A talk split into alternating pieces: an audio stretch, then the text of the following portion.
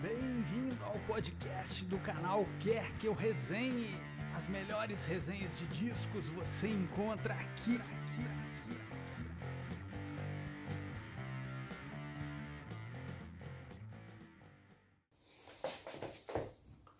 Bom pessoal, André Marques, canal Quer Que Eu Resenhe, dando continuidade aqui à nossa semana de comemorações, né, a efeméride dos 80 anos é, do Bob Dylan. É, esse vídeo aqui eu vou fazer outro top top, né, com as minhas é, covers de canções do Bob Dylan preferidas, né, as, as, versões que eu acho mais maravilhosas da obra do Dylan, né, feitas por outros artistas. É, com The Band, né, na capa do segundo disco da The Band, maravilhoso, auto-intitulado.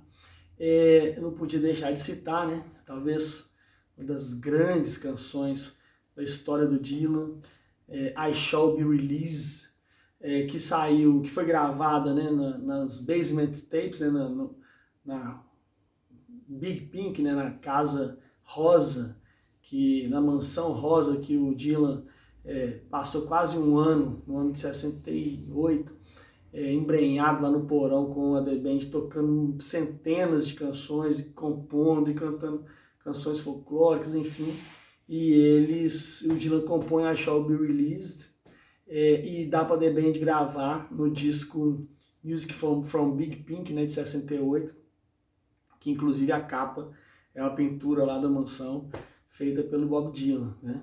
É, mentira, não, é uma pintura dos membros da The Band lá, aparece é, na capa, uma capa lindíssima.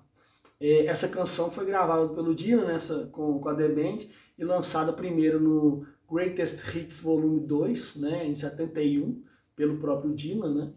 Mas como aqui é um, um, disco que fala de cover, um, um vídeo que fala sobre as covers, né, de, de músicas do Dylan, é I Shall Be Released com, com a The Band, para mim é, é, a, é a versão intocável dessa canção.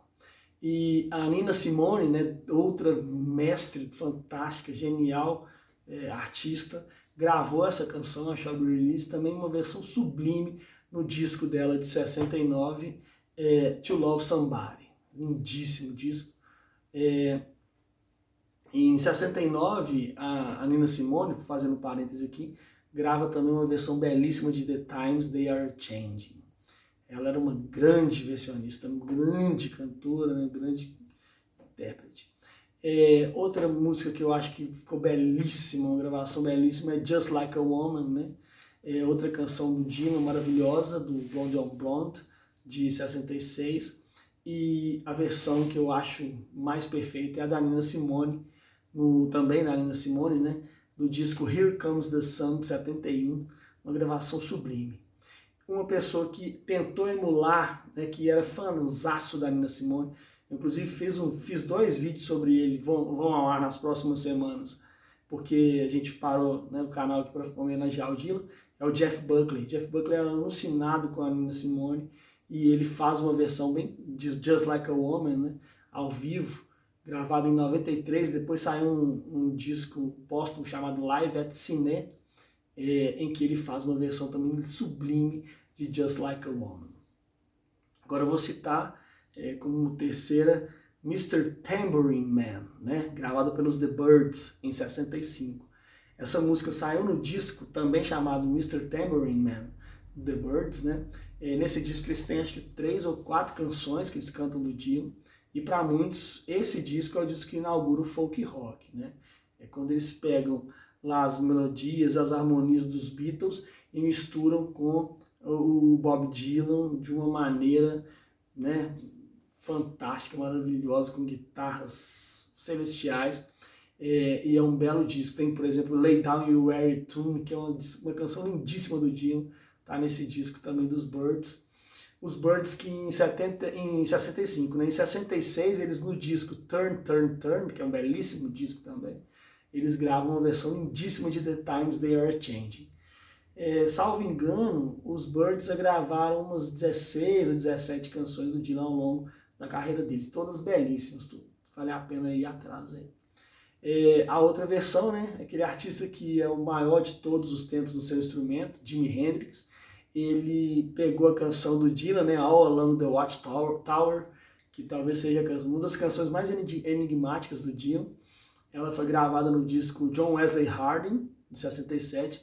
O Hendrix tomou para ele a canção, né? Ela originalmente era uma canção gravada acústica. E aí o Hendrix no disco de 68, Electric Ladyland. Ele faz uma versão elétrica, eletrificada dessa canção maravilhosa, tão maravilhosa que até o Dylan começou a tocar é, igual o Hendrix, tentando pelo menos né, fazer uma versão mais parecida com a do Hendrix. Nunca mais o Dylan tocou ao vivo essa canção é, na versão original, sempre na versão elétrica do, do Hendrix, né, uma versão sublime. É, essas são as minhas preferidas, mas eu vou citar mais duas aqui que eu gosto muito, né? Uma é do White Stripes, eles gravaram no disco The White Stripes, de 99, é, a canção One More Cup of Coffee, que é do disco Desire, né, que eu já resenhei no canal, 76, uma bela versão também, meio fantasmagórica assim, bem bonito, tem até um videoclipe. E a banda é, inicial, né, do grande Van Morrison, que anda pisando na bola aí, né, com as posições políticas reacionárias é, contra lockdown, enfim, essas coisas, mas que na primeira banda dele, né, o Damn, é, ele em 66 gravaram o segundo disco chamado Damn Again, e eles fazem uma versão belíssima de It's All Over Now, Baby Blue. E essa versão é muito legal. O Dan é uma grande banda, de Van Morrison é um dos maiores cantores do rock. Né? E o, nessa canção eles emulam muito os Rolling Stones. Parece, quando você ouve assim, você acha que é o Mick Jagger cantando, assim, belíssima versão.